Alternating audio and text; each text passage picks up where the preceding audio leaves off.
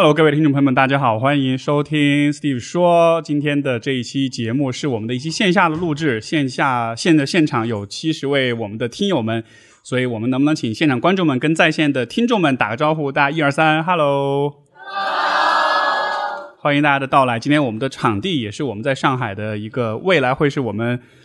这个我们播客的一个专属的 Live House，以后我们会做很多。对对对，以后会做很多这样线下的活动。呃，这期节目也有视频版，大家如果感兴趣，也可以去 B 站、YouTube 观看。然后呢，我们这一期节目的嘉宾是维亚，他是 Fit for Life 和自习室这两个播客的主播。Hello，大家好，我是维亚姥姥。姥姥，欢迎欢迎！因为之前姥爷来过好几好几回了。对，How old is she？他怎么老来呀？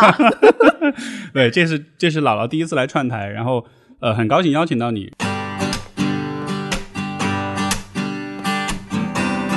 欢迎收听 Steve 说，和我一起拓展意识边界。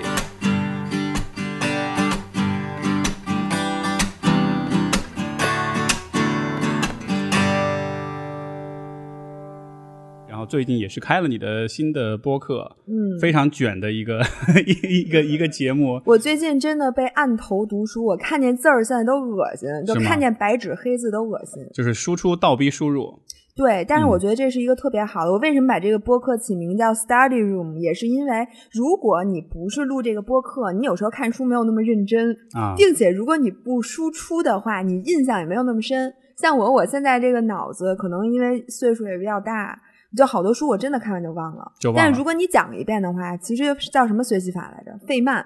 对吧？然后就会印象非常非常深。就你得教别人，然后你自己才能更懂。对，所以这个，所以这个呃节目，它是一个跟读书、跟学习有关的一个播客。其实我们会把它定位成一个女性成长和感悟分享的播客。啊，因为我觉得我们录的所有的书都不是说来帮大家读书，第一章讲什么，第二章讲什么，这样是有很多。我觉得作为女生，现在有很多这种不一样的这种感受，是看完书之后你产生的自发的一种感受，而不是说那个书本身带给你的。我们不读二手书，我们也不重复那里面的观点，其实都是。嗯，把这些东西和我们的成长经验融合成一个新的东西，然后来讲给大家听。明白明白。嗯这个其实之前在 Free for Life 时代的时候，我就听什么老意思？我就听我们这播客还存在呢，还存在你你你是找老爷打你呢是吧？不是，因为之前老爷他就反复说嘛，他说就是你们俩之间你是那个学霸型的那个人，我是卷他的嘛？你是卷他的那个嗯人，然后这个而且因为你们之间是卷，主要是卷运动，其实你运动真的很卷，我看你经常发都是什么又去跑个什么马拉松，又去跑个铁三，嗯体力无限的那种的。所以我们在聊书之前，我就先聊一聊关于运动的这个部分。嗯呃，我很好奇的是，因为因为姥爷的故事我很熟悉了，嗯聊过好多回，我已经有点腻歪了。今天今天，这句话作为金句放在最开始。哎，对对对对，姥爷，请你别打我啊。那你的对运动的这种，我都不能说是热爱了，因为我觉得你已经把它变成像是你的生活了。这个这个是怎么走到这一步的？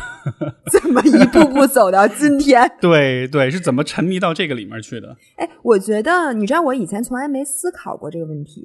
然后你给我发完提纲之后，就说你为什么会把对运动的这个热爱，然后一步步其实走到一个有点叫什么呀？你不能说极端。哎，啊你们觉得这件事儿极端吗？首先，如果从一个呃，就是稀罕程度来说，这算是极端的，我觉得。嗯，就是对，因为我今年其实的目标，一个是马拉松的成绩再进一步，我觉得这个还正常。另外一个呢，我报了两场大铁，然后铁人三项的大铁呢，其实是游泳三点八公里，然后骑车一百八十公里，再加上跑一个全马。嗯，然后告刚才关老师的意思呢，就是说，如果你一般的成绩十三个小时，差不多能完赛。如果你我想追求一下的话，大概十一、十二个小时，反正要十几个小时，我觉得已经很正常了。因为毕竟我身边的人很多都干这个事儿，但是可能对于大家来讲，就觉得这确实是在运动上有一个就确实比较极端，是吧？因为因为大多数人就是五公里健身跑，对吧？他只是为了就是呃保持身体的健康，但对你来说，好像这事儿就变成一个你特别投入进去的东西。那我的理解是，人做任何一个事情，你能做到比较极致、比较投入，或者说是全情的完全沉溺在里面，那一定是因为你你这个人和这件事情会有点关系。你比如说我自己做心理咨询，对吧？那做这么长，现在应该快上万小时的咨询了，就这件事情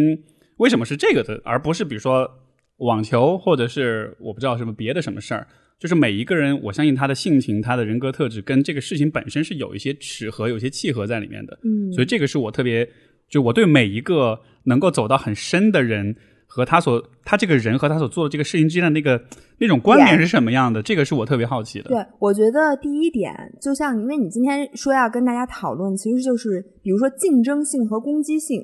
然后首先，我觉得这是两个完全不一样的概念，就竞争和攻击。然后我觉得我是一个完全没有竞争性的人，但是我很有攻击性，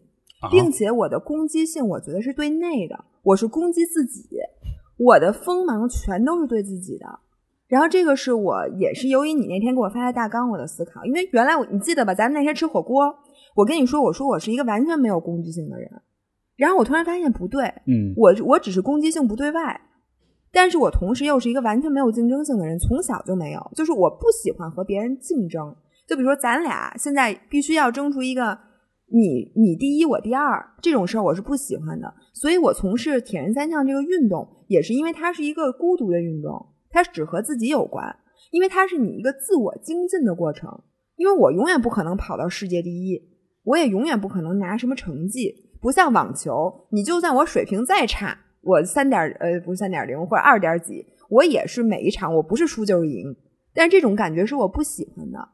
所所以你哦，这个其实有点意思啊。你喜欢运动，但你其实是喜欢运动当中那种相对竞争性、对抗性没有那么强的运动。对，你选择的是一个比较 solo 的一个事情。我选择的是一个你可以让自己不停的完善，嗯，你不停的去修剪你自己每天的这个 training 啊，你看你的营养啊，甚至你比赛的策略，但这些策略永远和别人无关。这事儿，所以这是对你来说很有乐趣，是吗？就是这种不断的精进和不断的让自己变得越来越好。对我发现我喜欢的点就在这儿，你知道吗？里面有一个特别启发我的，就是我最近也是刚录的那期自习室，里面就讲到我们看了一本书叫《Reality Is Broken》，就叫游戏改变世界。那里面就想为什么游戏会让人成瘾，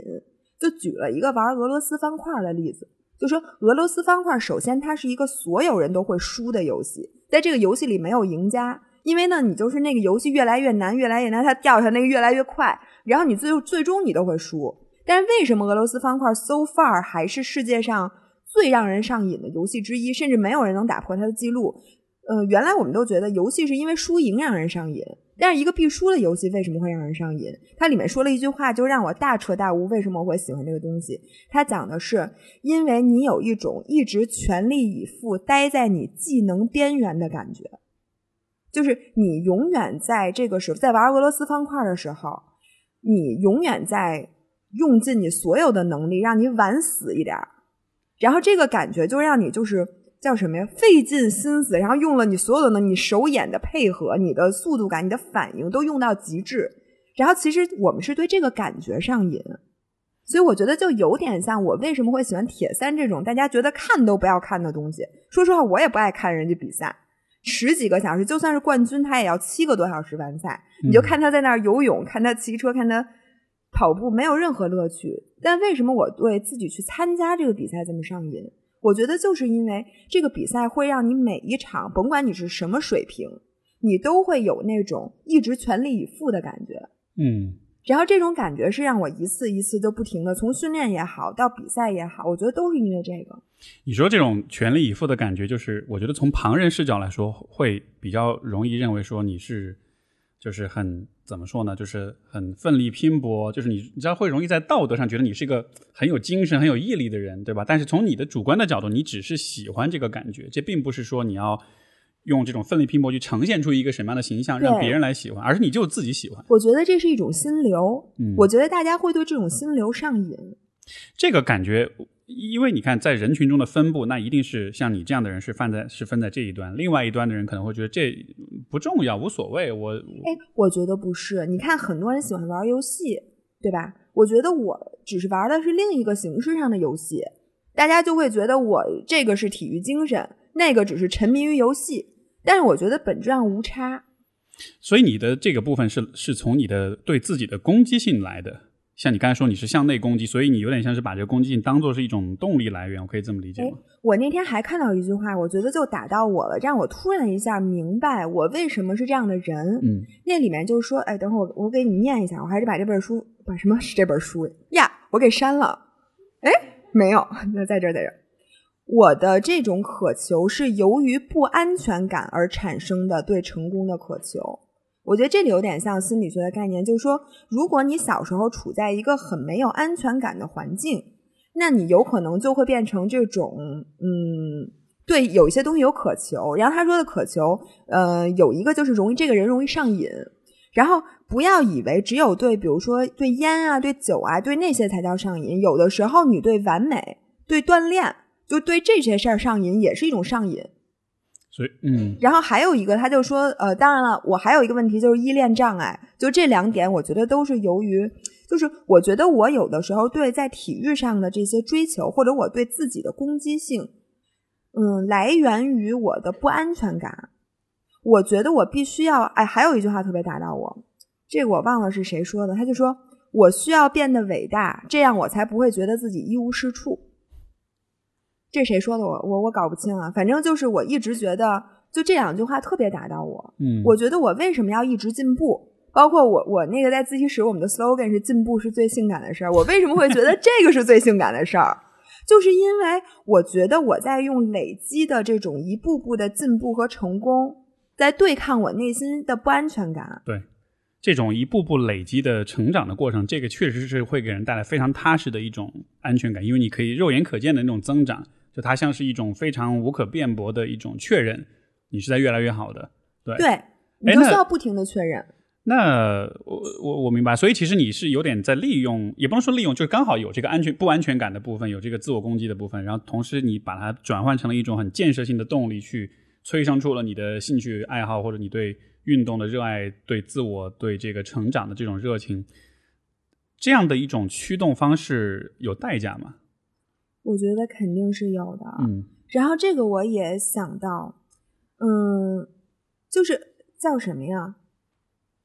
有就说有两种，就说咱说有两种美德，有一种叫简历美德，有一种叫悼词美德。哦，这第一次听什么意思？然后就说简历美德是说你的好是有点像，哎，我做成了我这辈子，比如说我现在死了，我做成了什么什么事儿。比如说张文雅在比了多少场大铁，比了多少马拉松，然后我在事业上获得了什么成就，是这样的美德。然后我觉得另一种叫悼词美德呢，就是你死了之后，亲人和朋友会用一些那种话来，就是来悼念，就说哎呀，他是一个多好的人，我们之间的亲密关系，然后我们之间怎么怎么样，是这叫什么层次？关系层层面的。明白。然后我觉得。我的所有的这种自我攻击，以及我不停的要进步，就把我变成了一个只在简历没多少努力的人。嗯，我觉得我完全在前半生，包括因为我不是刚离婚嘛，就在我离婚的这段时间，我思索了一下，我真的就是活成了一个简历里边的人，就是在关系这部分，我觉得我是缺失的。所以这是你认为的代价，因为你的你的。成就你的建设，你的动力都是聚焦在你这个人身上的，但是你和就是你的和外界的这种连接变得很弱。对，就是你的意义感或者你的目标，就是不像是和和别的人有关系的那样的。对，我觉得是的。明白。那那这个代价值得吗？你觉得？所以我现在 灵魂拷问，我觉得首先。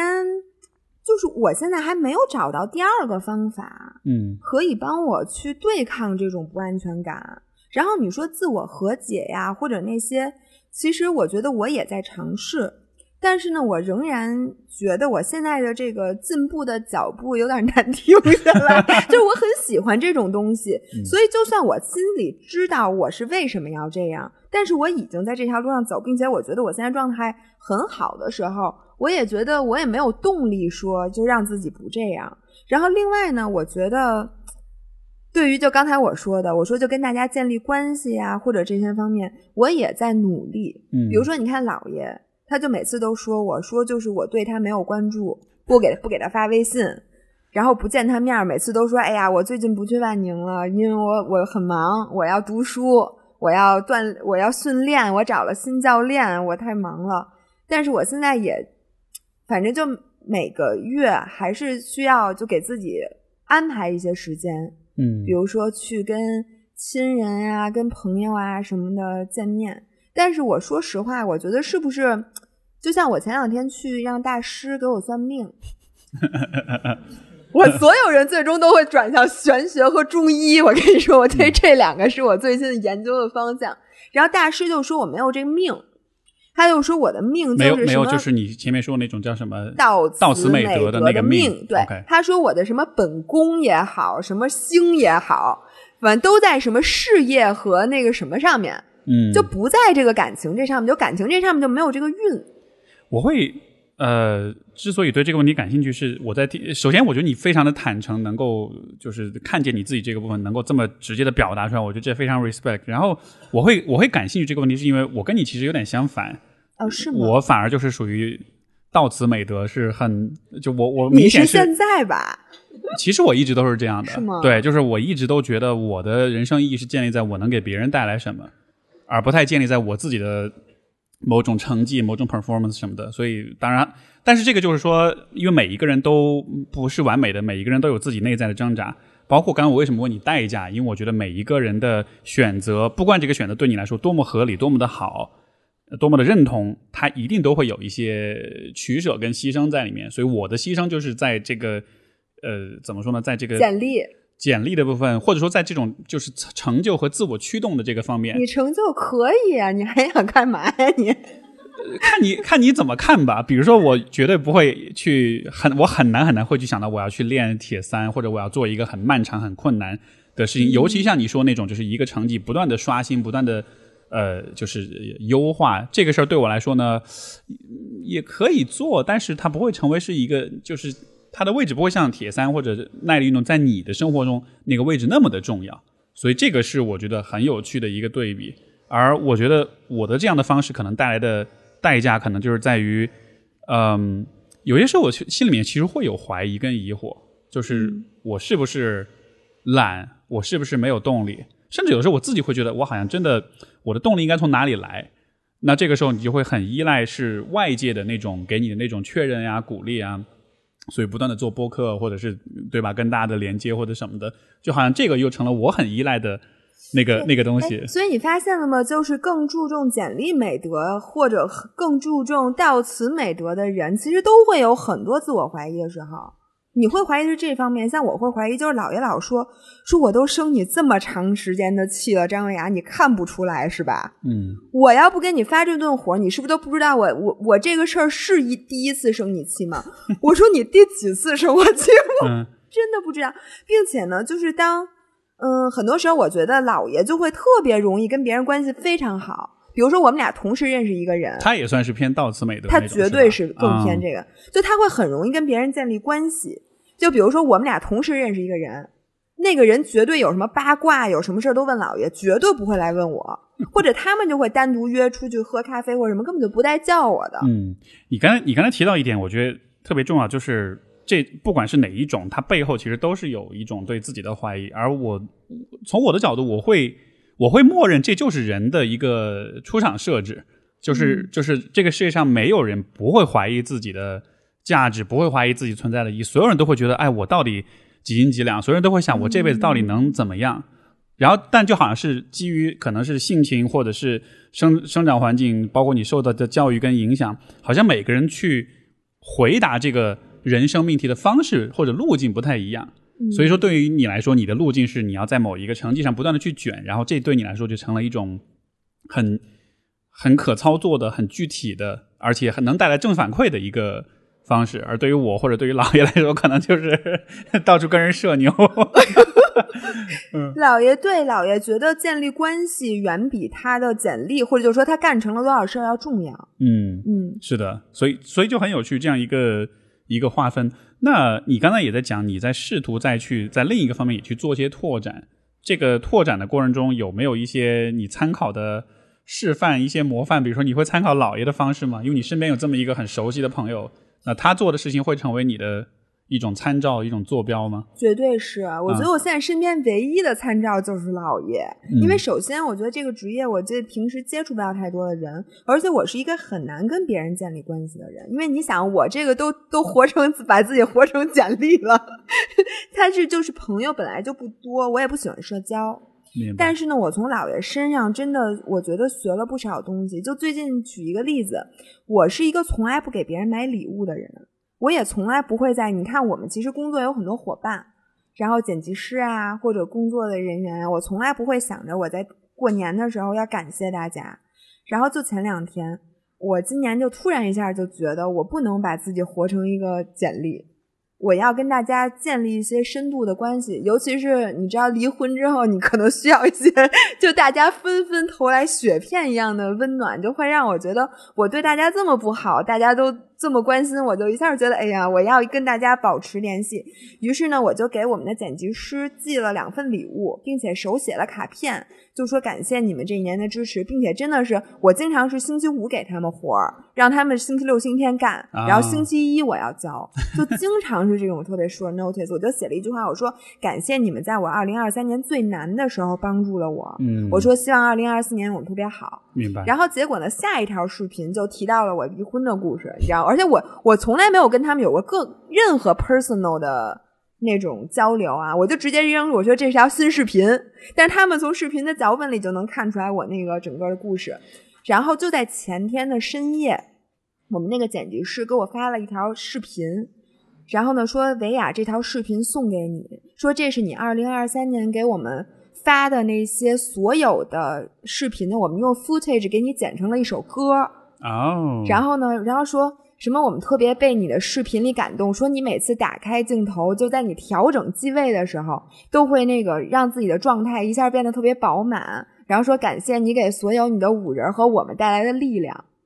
然后他配的那个音乐是 Yellow，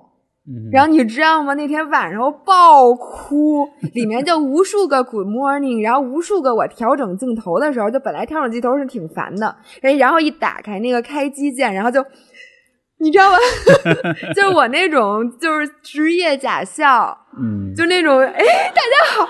然后就各种，你知道吗？然后就给我剪了一条视频，然后我一下就觉得，其实当你对这个稍微注重一点，就是大家的关系的时候，你会发现人和人关系一下子就弄得特别近。嗯，然后我一下就觉得，就算我不卷，就算我今年比如说比大铁呀，比任何东西我一事无成，其实我仍然不是一个一事无成的人。嗯，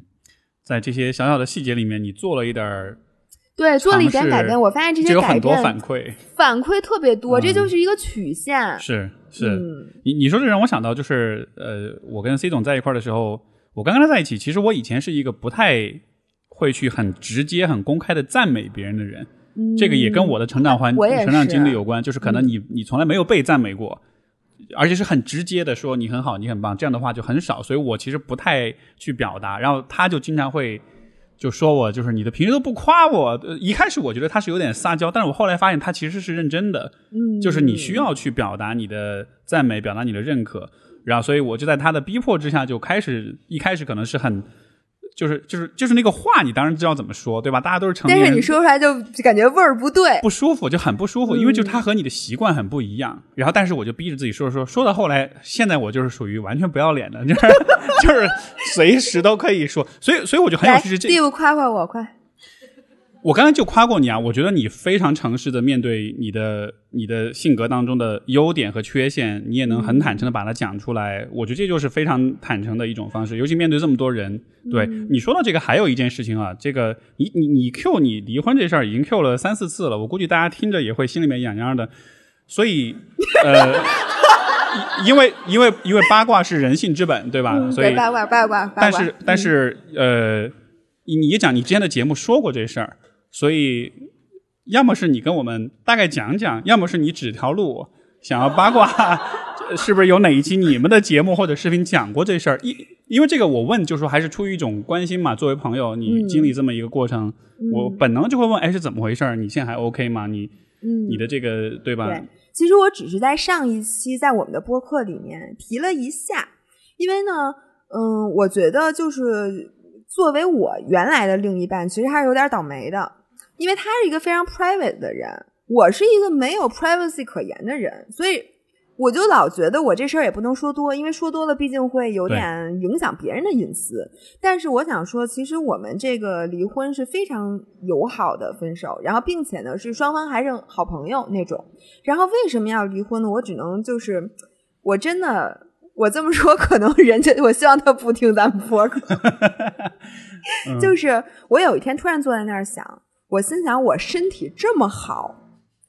我还能活估计至少六十年。嗯，六十到七十年应该没问题。七十年，现在的他们说活到一百一十岁是个坎儿，原来一百岁是坎儿，现在的已经推到一百一了。有如果活到一百，我还还有大概六十多年。我说我现在才三十多岁，我已经觉得我活得挺长的。我再有六十年，我绝对不能凑合。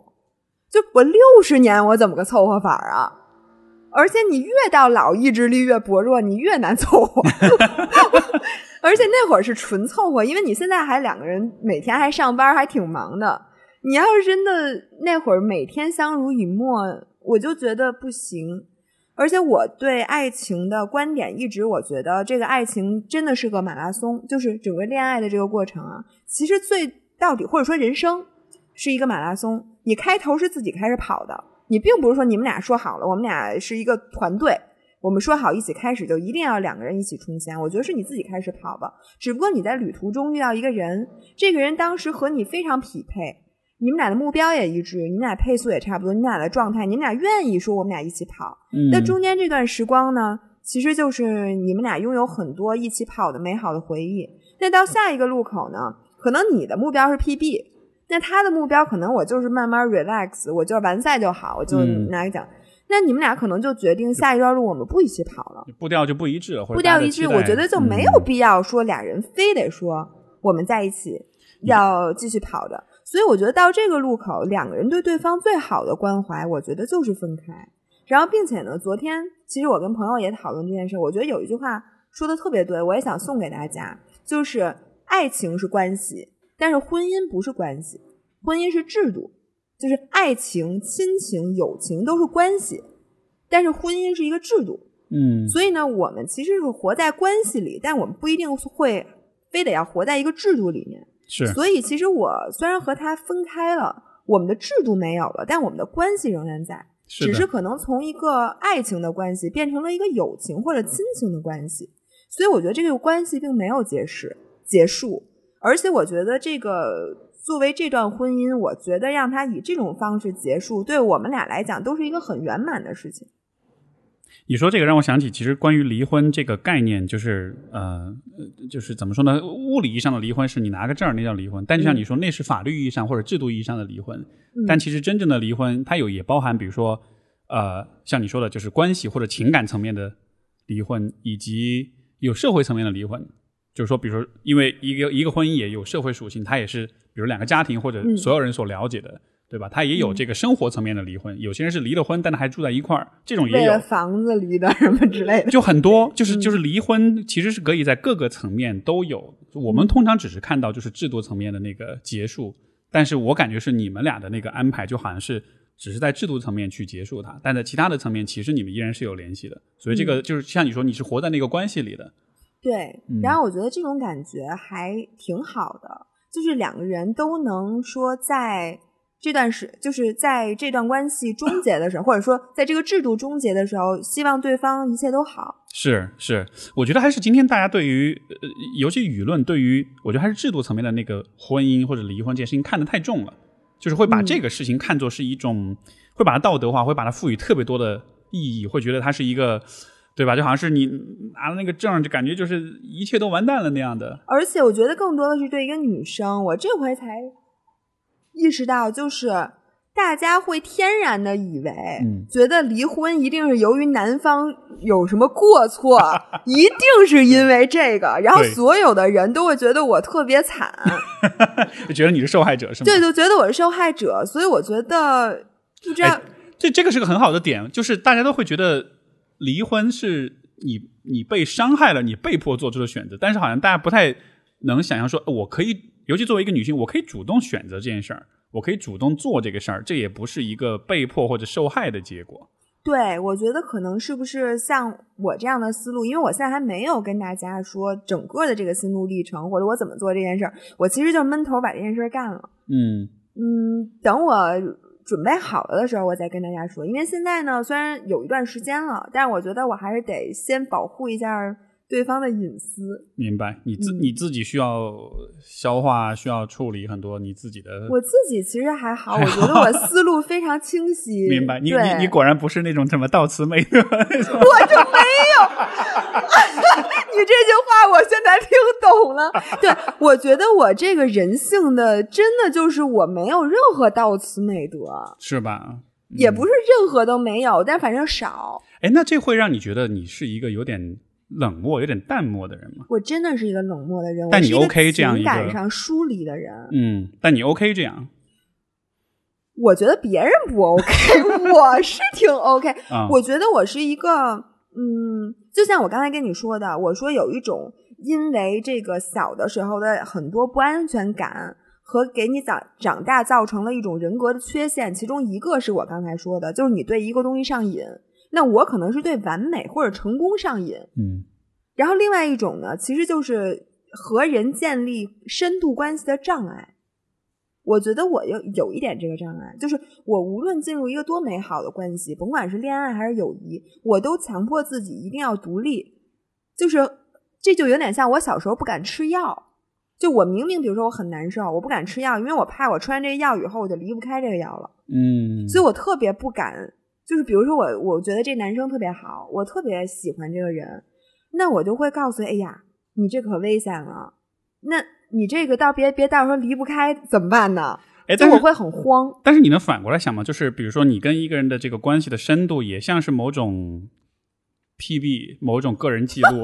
然后你要不断的刷新，你要看看你，就像比如说你去潜水，我到底能潜多深的那个感觉，它也可以问题是那个水它永远在那儿，你每天都可以去潜。这个人首先他没有一个刻度嗯让你去量，其次人家要不让你潜了呢，你咋办？我我我会这样说，就是因为呃，因为我在我自己的经历里面啊，就是一一，因为我上期节目还说我是恋爱脑嘛，就是说我其实对于哎，你亲、那期节目我没听，我现在觉得很可惜。是吧？就反正我的点就是呃，我当时说恋爱脑，呃，不是说是因为我一谈恋爱我就嗯失去自我的那个意思，而是说就是这恋爱这件事情对我很重要，然后我一直就是不断在这个这件事情上再去寻觅、再去探索、再去尝试，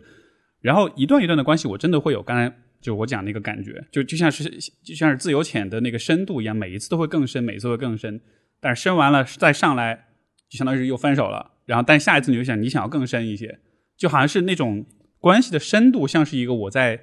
不断的在追求的某种极致。你倒这个特别适合送给我现在的新生活，你知道吗？我觉得确实，我从来没有这从这个维度想过问题，对吧但是我觉得，那你这么说，我潜力挺大的，因为毕竟我现在就是都没有特别对深过。你才就给别人写了两封信，就感动成那样了，那你能想象吗？那我觉得我应该 未来可期。呃，谢谢。嗯，诶那呃，又又因为你上次这个也提到，最近你痴迷网球是吧？这个项目现在对你的启发会比较大，这个哎又说说。我是一个嗯手眼协调能力几乎为零的人，我斥了巨资学了好几年网球，然后打的一塌糊涂，嗯就这把教练鼻子都气歪的那种。是那种你是那种把网球打成棒球的那种人吗？就是球就会飞到场外去。就是那个球，我发现我现在我唯一能擅长的球类运动是高尔夫，因为高尔夫那球放地上，嗯，它不动。我发现任何一个移动的物体，就移动的球，我都是打不着的，就是打得很费劲。但是呢，这并不影响我对网球的喜爱，嗯哼，因为我对网球的喜爱在于，我觉得它真的是一个叫什么呀？就这个这个让把体育的魅力集中到极致的这么一个运动。我不知道大家看没看那个呃，有有最近新出那个呃 Netflix Netflix 能说吗？可以啊，为什么不能说啊？不不让，因为不让看，就是那个 能说，必须可以看，啊这有啥的？就是那个说的又不是 Pornhub 什么的。行，反正都是科学上网才能看的。就是那个 Break Point 叫什么、破发点出破发点二了，然后呢，我就觉得，就那里面真的就是，然后还有之前，这也是我们自习室下一期准备讨论的，就是之前我看过一个纪录片，是讲那个二零零八年，呃呃，那个那个费德勒对纳达尔那场巅峰之决的一个纪录片，叫《天才之击》。然后另外呢，还有我们看了两本书，一本是《String Theory》弦理论。还有一本叫《The Inner Game of Tennis》，嗯就是叫叫叫中文忘了，嗯，反正这几本书就说，它都是关于网球选手的是吧它是关于网球背后的很多很多不一样的东西。？OK，这个这个我真的需要你就是呃这个给我做点启蒙啊，因为我我一直看网球，我一直觉得这有什么好看的，我一直 get 不到这个运动的，因为我估计它可能当中包含很多是你在打的时候你的。你你主观上的投入的那种体验，就可能旁人视角和你去实际去做可能会很不一样。我猜是这样的，你觉得呢？嗯，我觉得我啊看的点啊，其实就特别像刚才我说的那个俄罗斯方块儿，就是网球，它是需要你永远把你的命压在下一分的一个运动，就是你需要在这个时候一直就是全神贯注。然后呢，比如说就说那个天才之击。这那里面其实就讲了费德勒和那个纳达尔他们那场比赛，然后他们好像我记得是打了多少七八个小时是吗？还是很哦，久？那是另一场，然后他们俩都坐轮椅了，对吧？啊对你，你看的可能是那场。然后这场比赛呢，首先就是他们俩一个是在这个这一，就是在这个这个场子上一直无敌的，就是赢了无数场。另外一个人呢，是说我今天势必要就是纳达尔的角色，就是费德勒是在这个场子上，我这个这几年全都是我是冠军，那我要捍卫我的王位。另外一个呢，他其实在另外几场里其实已经输了纳达尔很多次，然后纳达尔呢就是一个，嗯，我现在体力以及其实我的技术，我完全不输你，甚至我觉得我可以赢过你，但是在这个场子我没有赢过你。然后所以呢。这两个人，他们都不是说网球球技的较量，完全是精神意志和你到底能有多集中，然后你到底的心理素质有多强大，就是你这个人有多强大的一个，嗯，你能理解那那种感觉吗？我觉得很有趣是，你前面说你说你竞争性并不是很强，但是你现在却会被他们的这种很很巅峰的竞争所所吸引，你会很有感觉。所以是，所以你真的确定你是没有竞争性的吗？哎，你知道我就是我最喜欢的是纳达尔说的一句话。嗯当时呢，在赛前采访的时候，他们采访费德勒说：“你觉得你能赢吗？”他说：“我觉得我已经赢了这么多次了，我觉得我能赢。”就说的非常干脆。然后呢，就问那纳达尔说：“你对那个明天你准备怎么赢费德勒？”他说：“我不知道。”然后说：“那你准备怎么打？”他说：“我只要打好我的每一个球，发挥到我的百分之百。如果他赢，那我会像以前每次那样去恭喜他。然后如果这次我赢了，那大家就来恭喜我。所以我为什么那么喜欢看这个运动？就像纳达尔说的，就是我其实这个艺术就在于，我虽然是有对手的，但我完全不用去管他。因为有很多时候，当你在脑子里想着我输赢的时候，在冠军点你一定会输。因为比如说，我想着我这回一定要拿冠军，然后真的到那个关键的时刻，我打好这一拍我就赢了，我打不好这拍我就输了的时候，我觉得大多数人都打不好。所以这还是在那个心态上，你如果眼睛放在输赢上面，其实它会让你分心，它会让你没有办法就是发挥到最好。对，我觉得是没有人能顶住那个压力。嗯就是如果你想你在一个大满贯的决赛的赛场，有多少人在看着你，后面有多少人，并且呢，这场比赛对你有多关键，并且只有你一个人，你是独立的一个运动，你对手都在网上，而且你每一分都关键，每一拍儿都关键，因为你的建立优势是逐步建立的。明白。然后在真正的那个冠军点上，你的任何杂念都会让你功亏一篑。所以我特别欣赏纳达尔的那个思思维，其实就是虽然说我在对抗我的对手，但是其实我只要保证我每一拍都发挥到百分之百，然后这样无论输赢，我觉得我都 OK。我我有点理解为什么你会喜欢网球，因为像你说每一拍都需要打好，所以它还是存在一个哎，对那个对卷对，就是那个完美主义的那你每一个表现。秒钟都需要全力以赴。嗯，我觉得我发现我就喜欢这个感觉，并且这也是我刚才跟你说的，我为什么觉得我是一个很有攻击性的人。但是这攻击性是对内。其实我对自己的攻击性就在于，我要求我自己每一分每一秒都得全力以赴。嗯，你说这个，呃，我虽然不怎么看网球，但是我看，比如说像 UFC 这种就格斗类的比赛，然后其实你说的那个，会让我想起有一些那种比赛，也是比如说一方是可能十年都没有输过的，另一方是一个最近一直在赢，然后现在我来挑战你的冠军头衔，然后就是那个就是电光火石之间，但那个比网球来的更快，有的时候啪 KO 就完了，它不像网球你需要一拍一拍的打，但是也存在一个你的任何一个动作都会被对方作为抓住机会。甚至有的时候，你的一个小小的错误就会引起一系列滑坡，到最后你就输掉整场比赛。嗯，就这个完全是存在的，但是可能那个里面的大家的那种对抗性会更更强。更明显一些，因为是对吧？你毕竟你要去伤害对方那种。对但是嗯网球就是大家隔着网就很文明，然后就对，比较比较看起来比较那什么不血腥一点，但其实是血腥的。那嗯，这种感受其实在生活中并不常见。对，所以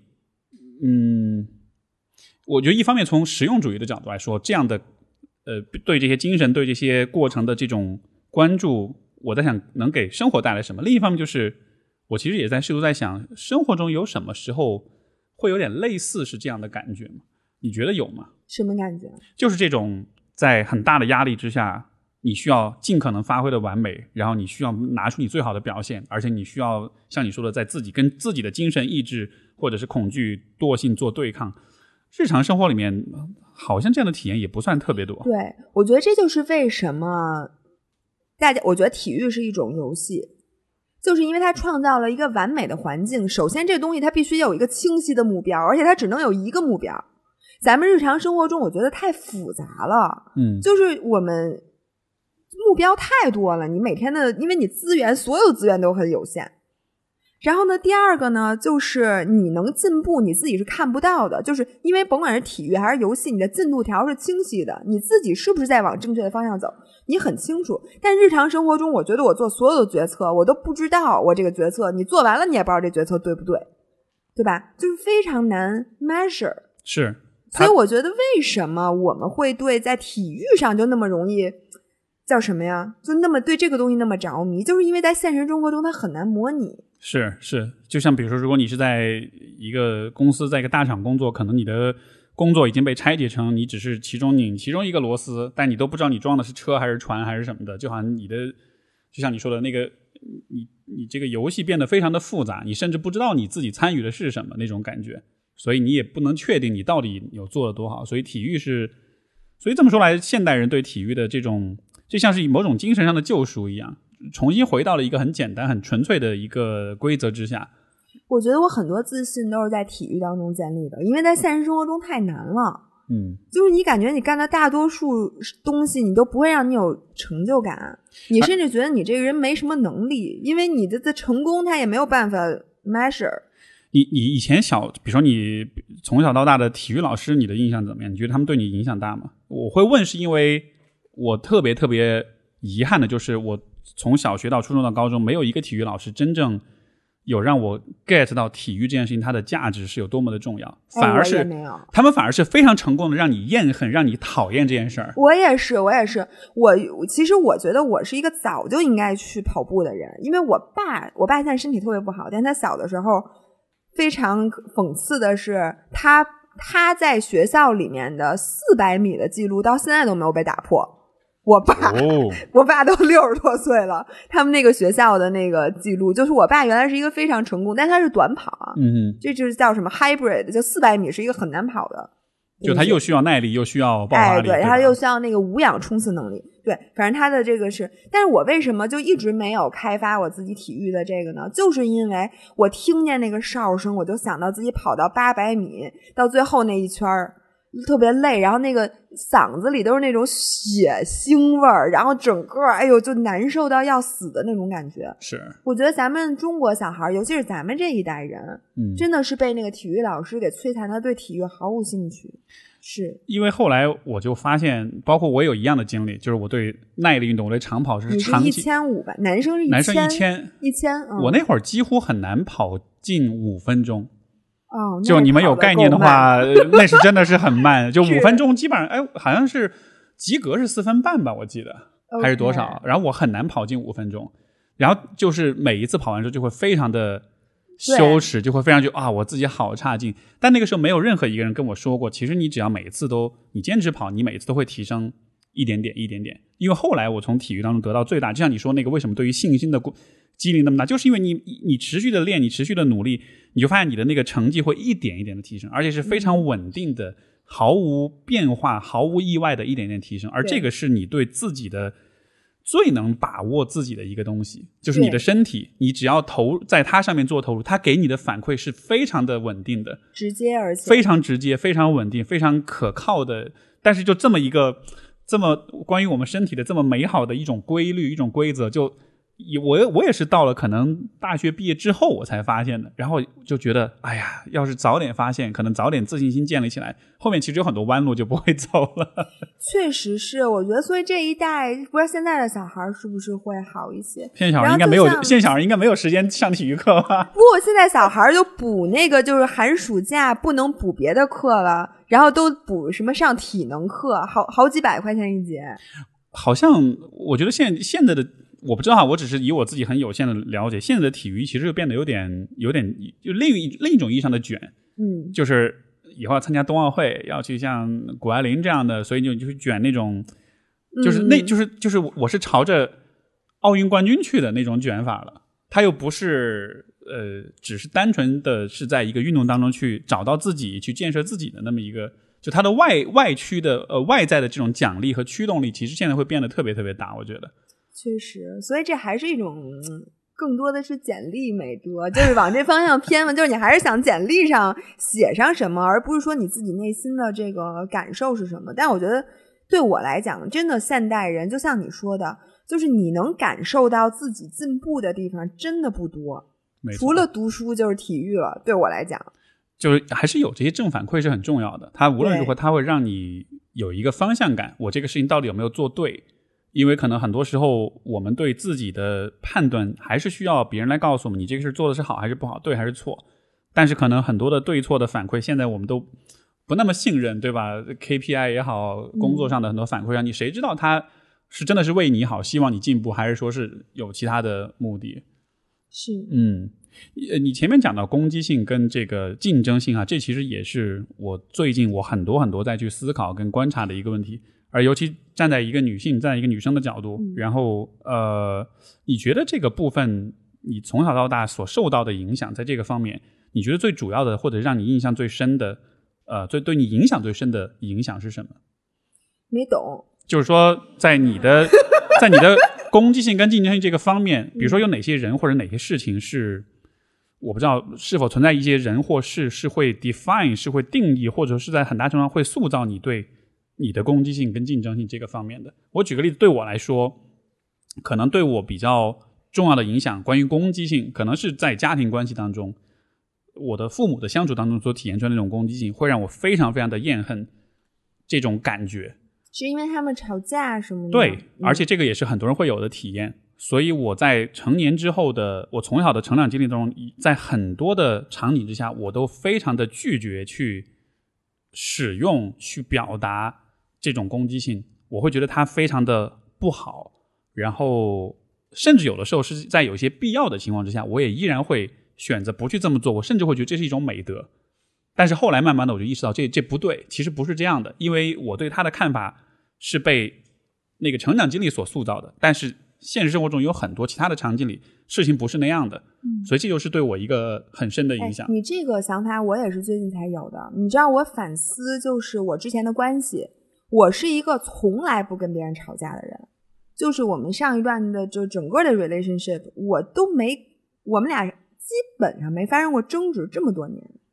然后我就在想，你想想，觉得哎，说你们俩关系还挺好的，但是你看我现在，就说明这关系其实并不好。对，我觉得是我的一个问题。就像我说的，我小的时候，我爸妈其实也经常吵架，所以在我的心目中，吵架是绝，就无论如何吵架都是不对的。嗯，就不能吵架，而且我觉得我从小对内在的攻击性，我一直要求自己做一个完美的人，就我必须得是一个完美的人，完美的女人不能吵架，就不能，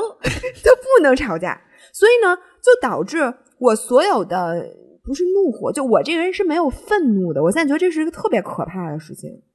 然后我所有的觉得不如意的东西，我都给人画正字儿。就好小黑叉。嗯你今天这个地方我不满意，然后我自己 naturally assume 你是不可能改的，因为我是觉得人是不可能改的。那我也我跟你吵完架之后又有什么意义呢？就只是我跟你吵了架而已，但是你也不会改，那我不白说了吗？还影响咱们的关系，我就还心里给他画一笔，然后等画成足够多的正字儿，你看看，嗯，对我我真的是这样一个人。然哎后那你在那你在画了小黑叉之后，你的那个当时的那种不爽跟那种那种情绪，它会因为画了小黑叉而就消解掉。我会跟这个人越来越疏离，OK，就等于我是一个慢慢慢慢离开这段关系的过程。明白。就我会这样问，是因为因为我以前也是那种会画小黑叉那种人，但是我后来发现一个现象，就是你画小黑叉，就是因为人生气了之后是要这个生气的情绪，它是在指指引你去做一些什么事情，对吧？然后因为情绪，我理解情绪是一种行动的信号，呃，然后比如说你生气了，这个生气会驱使你去做一些事情，然后你做了这个事情，如果这个事情是你的愤怒想要你去做的那个事儿的话，你做完这个事儿，你的情你的情绪就会化就会平静下去，平息下去。嗯但是我的发现是，画小黑叉这件事情，你画完了之后，你的愤怒还会在，嗯，它会一直在。所以就好像是我后来就觉得化小黑叉不会让你的情绪平息，它反而会延长你的愤怒，嗯，就是它会让你一直处在。变成慢性的愤怒，而慢性的愤怒到后来就会变成一种，就是如果一开始画小黑叉是你只是针对这个事儿，但到后来慢性的这种长期愤怒就是针对这个人了，而这个时候就会发生你说的那种，就是对一个关系就逐渐的疏离，并且到了最后，你对这个人整体你就会跟他对敌对，跟他对立。对，或者我就可以把它形容就有点像炎症，它变成了哎一种心理炎症，你知道吗？这个炎症它不会消，因为它变成慢性的了。而且就是全身炎症，然后你被亚健康，你们俩最后就是亚健康，这个关系其实你在毁坏这个关系。没错你觉得你是在尝试不去毁坏这个关系，但其实你就是在毁坏它。嗯，我现在感受到了，并且呢，前两天就是古希说的一句话，我忘了他那句话说的是什么了，一会儿可以问他。他就说，有的时候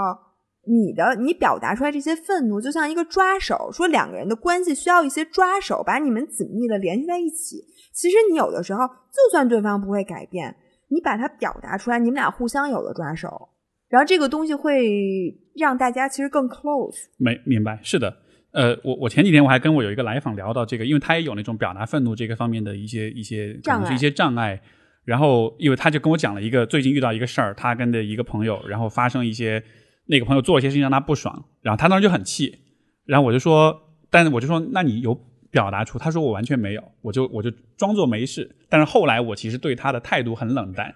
哦，然后就嗯就像你刚才说的，就这个关系就变成一种慢性炎症的这种感觉了。然后就问他，那如果你在当下你要假设你不考虑后果，你就是表达出来，嗯你会怎么表达？然后他就用非常克制、非常礼貌的方式讲：“哎呀，你这个事情呢，我觉得呃，对吧？怎么样？”然后我就说：“你觉得你表达的这个方式和你的那个愤怒的那个情绪，你觉得它匹配吗？”就、嗯因为我听我就说。好不得劲儿啊！就是你心里面明明是特别气，但你说的时候，你会显得你只是有一点点小介意的感觉，而且还是跟你都不是那个人都没在。是的，是的。然后他就说，嗯，确实不得劲儿。我说，那这样子会不会，其实你说完之后，你你的愤怒并不会消失，它还会在？然后好像也是啊。我说，那你试试看，匹配一下，match 一下，就是你的语言和你的那个情绪，就是更能够更贴近一点。然后我们就试了好几次，试到最后一次，他终于放狠话了。狠话说完之后，我说你现在感觉怎么样？他说，嗯，说匹配了，说完了就就是说完，真的是你得说到足够得劲儿，然后完了你说了，你你心里面才会舒坦，不然就会一直、那个差值存在的话，你你的那个愤怒就一直排放不出去，你知道吗？哎，我觉得这说的特别对。然后，并且我认为我都不是因为怕对方怎么样不表达愤怒，是我是觉得它影响了我的形象，是吧你？能理解吗？哎，你你你说这个呃，因为刚才不是说那个金斯伯格嘛，前段时间他那纪录片，嗯然后他里面有一个让我很印象很深的桥段，因为他妈妈对他的要求是你要做个 lady，、嗯，就是我们被这个东西，就是这种完美的幻象毒害了。呃，我我觉得是很有趣的是，他要因为要做个 lady，所以说就是必须处变不惊，然后就是不要被太多的被情绪影响，对吧？就可能、呃、这个是很传统的、很很 old school 一种看法，但是我觉得他其实是把他的攻击性用在了就是他的工作上面，嗯。就他是那种很温和的那种很话很少的人，但是他就在最高法院，他就是敢跟一帮大法官硬刚，到最后他之所以那么火，就是因为他在这个方面是非常这个他的攻击性体现在了对吧，在在他的工作当中，哇哦，那我也，我跟你说，我在比赛的时候是一个非常有攻击性的人。就是你要跟别人比，我这看见一个，我不能看见，我骑车不能看前面有人，绝对。就我必须把它超过去，超过去，然后我也骑不动了，人家把我超过去，那我也得再把它超过去。啊、我觉得我有的时候的对攻击性展现在这方面，并且我现在，嗯、大家都说我最近女性意识崛起了。然后我有的时候就是在比如说真在男性比较多的环境下，我就会嗯有一根筋绷着，嗯，而且要特地的去挑这些男生的刺儿。他们有什么做的不好的，我要立刻的 让他们知道这儿我在这儿呢，别跟我对女生不尊重，或者是怎么怎么怎么样，就会一直绷着这个。我觉得我的现在的攻击性现在都跑到这儿来了，啊，确实明白明白，开始有点释放出来了。有一点点。哎，那你们在比赛呀、或者什么是也是都是大家是不分性别的是吗？就是大家不是在分性别有种耐力比赛，其实应该都是就全都是大家都在一起，啊，明白。哎，你说你说这个，我突然想起前段时间是一个笑什么？你想说什么？没有没有，就是一个很小的小事儿，就是因为有的时候我跟 C 总也会出去跑步啊什么的。然后前之前有一次，就是我俩往从静安寺出发往外滩跑，然后快跑到那边的时候，就因为我们是定的是距离嘛，五公里还是六公里，然后最后还差个可能几百米的时候，然后他突然开始加速了，然后就，然后我因为本来我俩是匀速跑，就跑得很轻松，嗯他开始加速，然后我就我说哎你干嘛？你跑那么快？但但是就他已经有点距离了，我已经叫他可能有点听听不见了，见了。哎呀，当时给我气的，我就我，然后我就你啊有点，然后我就哦，然后就追上去，然后就就好不容易追到他，然后他看，然后我跟他追到并排了，他看着我在也在，他又加速，他更加速，我就更气，然后我因为我平时我很难得有这种跟人比的这种时候，嗯你知道吧？所以那个时候我三岁，我就说三岁小孩儿。后来我就我就我真的是后来是带着极度的愤怒跑完最后那一场，然后但我就是像你那样子，我把那个愤怒化作了那种跑步的那个动力，到最后他 结结束时，我们俩都停下来，他一边狂喘，一边说：“你干嘛？你在冲什么？”我说：“不是我在冲，是你冲了，你把是你把我惹毛了。”就是，但但就很有趣，就是那个那一瞬间，你激发出来的那种。就是就是真的是在一个竞争的情况之下，你知道对方没有恶意，他不是在伤害你，但他会激激发你的那种很强的愤怒感，因为一般愤怒是我们被伤害之后才会有，对吧？但是竞争里面的那个愤怒，它不是你被伤害之后的愤怒，它是一种就是竞争的感觉，它那个，所以就是在竞争里面被激发出那种很强烈的情绪。这个情绪其实生活中不太多，但是我体验了之后，我就觉得还蛮有意思的。哎，你这么一说，我觉得是这样的。虽说我们做的是一个耐力运动，又是一个孤独的运动，但是你那种就是哦哦哦，我要超过他的那种感觉，我觉得也许是我把生活中的那些好多我表达不出来的东西，都在那块儿表达了。因为你觉得你那块儿表达不会伤害我完美的形象，嗯甚至我呃呃一下我跑更快了，我就觉得它绝对是有用的，是有加分的，是非常你这有一种嗯把动能转化成那个电能的那种，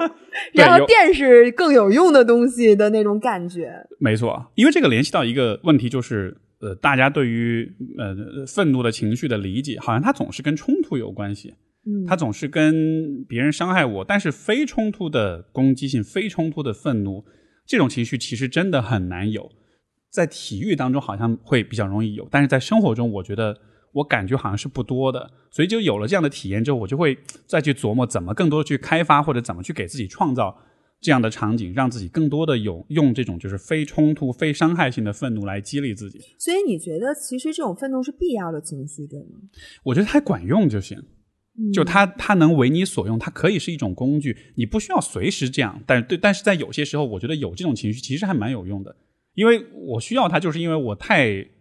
太我太佛 peace 了太 peace 了。所以说，有的时候我就可能按照以往的方式，我就啊你你跑吧，我回头我慢慢走，我回头赶上你就行。但就在那一刻，我不知道为什么就被就被这种情绪给拉过去了。那最后的结果呢，当然就是还蛮有意思的。然后我们也最后冲刺了一下，对吧？就是哎，你这么说确实，尤其是如果在体育赛场上，如果你这个人有这种 anger，并且这种 anger 你可以掌控它，那在赛场上是巨大的力量。因为这是兴兴奋度，是啊，而且是有的人永远能超常发挥，他一定就是用这股劲儿，没错。对吧？我想起那个之前就是那个老爷还在练八柔的时候，有一次他来上海，然后就去我们馆里面嘛，然后我就说：“哎，来，咱俩练练。”嗯，然后当时反正就是，反正当时就是我做了一个防守动作，是他特别鄙视的那种的，然后他就立马就火了，然后就说，然后就是后面就一系列的招，就是特别狠，然后突然一下我就啊，你干嘛？因为那个时候本来我他是白带，我蓝带，我本来技术比他好嘛，但是突然一下就怒了，然后就就把我给就把我给就是那一把，反正相当于就是把我给打得很惨那种的。但就是那种能量是我觉得特别特别有意思的，它会让人就是一下激发出很多的那种，它真的就是让你身体整个的在身体机能上，你的肌肉力量、你反应速度一下就会就像打了兴奋剂一样。嗯，所以就我就觉得这个这个体验特别有意思。所以就是说，怎么能？因为它是一个像你的一个能量团儿一样，就是你既不能迷失于它，就是你你。你既想拥有它，但是你同时又能掌控它，要不然就变成那个谁了。就网球上，网球场上有很多运动员，他是非常有天赋，然后非常有激情的，但他老摔拍子，只要一打不好，就各种克耶高斯那种，就是咵刷拍摔拍子，然后摆烂，然后就不打了，或者就就就，所以我觉得就是。像你说的，如何能利用珍贵的愤怒，但是又能驾驭这种愤怒的情绪？这不是你们弄这个什么拳击加 therapy 要弄的吗？呃，有一方面是这样，对对对，就也是一个，我觉得就是在各个方面的尝试。你像说这个感觉，我会想到另外一个呃非运动的场景，是你比如说你看很多人做演讲，比如说马丁路德金他做演讲的时候，那种很激情的状态，其实我觉理解他那个激情里面绝对是带着愤怒的。就他的那个议题，他的那个 cause，一定是让他有很多的，对吧？他的这个这个议题本身其实是让人觉得他带着对社会公正的这种呼唤呀什么的。所以在那个时候，他可能会因为这种强烈的情绪而激发出可能是很多的灵感，很多的伟大的金句，或者是很有感召力、很有感染力。那你看，这也是一种就是非攻击性的或者非非伤害性的愤怒，它变成了像是一种激情，或者是一种很坚定的、很有感染力的。很 inspire 别人的一种能量。对，哎，让我想起来男女的区别。我觉得对女生来讲，我不知道大家就是我对我来讲是，我觉得愤怒的情绪是不好的。就我觉得对于我来讲，我就展现出愤怒，对我来讲是一个我觉得有损我形象的事情。所以我觉得对女生来讲，把一个不好的愤怒转化成刚才那种没有攻击性的愤怒，是我们需要学习的。然后我觉得对男生来讲，我记得有一句话叫。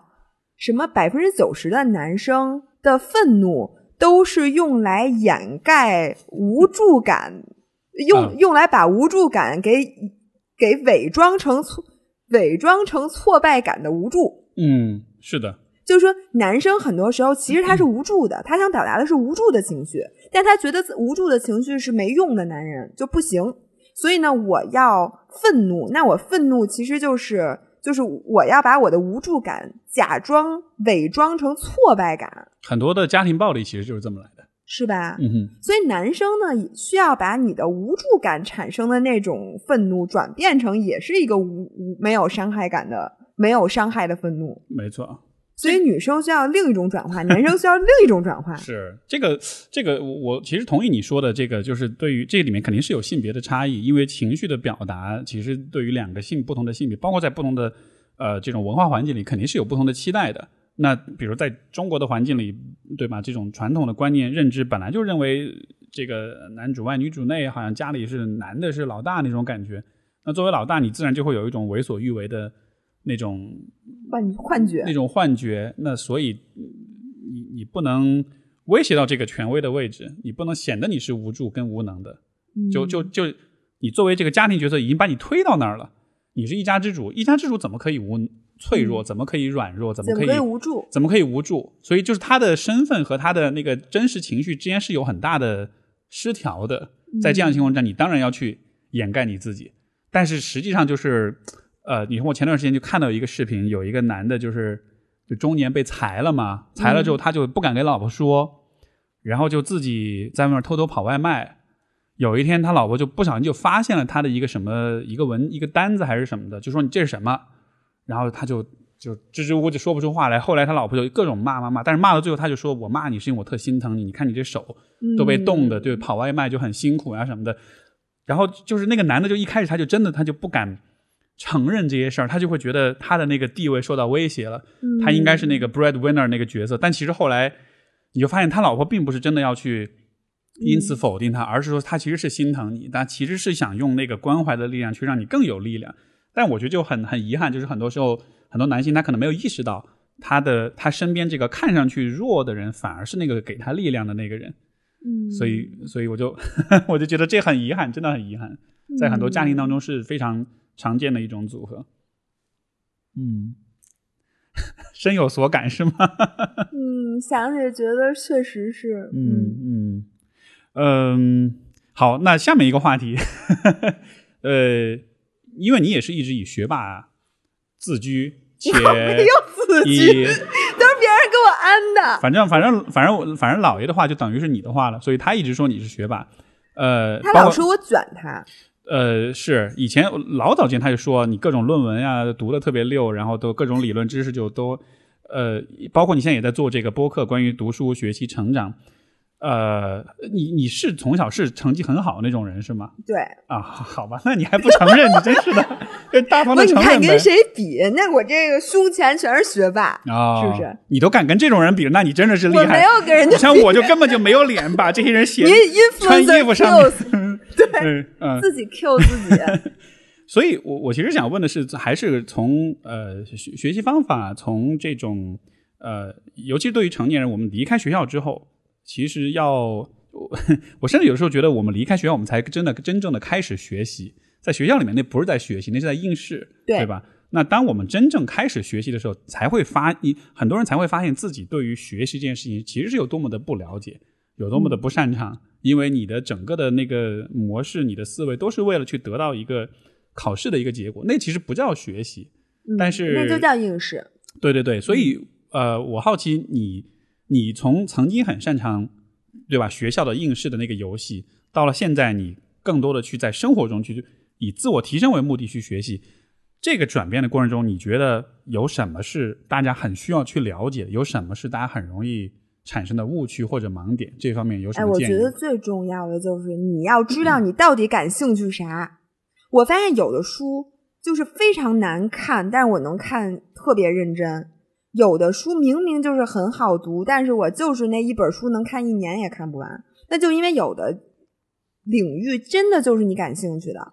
你就怎么都能看；有的领域你就是不感兴趣，你强迫自己感兴趣也没用。还是得兴趣驱动。我觉得是，我觉得应试和现在最重要的一个区别就是你是不是自愿。然后 那应该没有人是自愿的吧？应试的阶段，啊，应试对呀、所以你也是那本《Reality Is Broken》里面写的，就是游戏的有一个最关键的因素是必须是你要自愿参加这个游戏。如果你被摁在这游戏里，这游戏再好玩，你也感受不到乐趣。如果一个人一直都觉得自己是被摁在里面的，那你永远感受不到心流。我觉得，所以即便他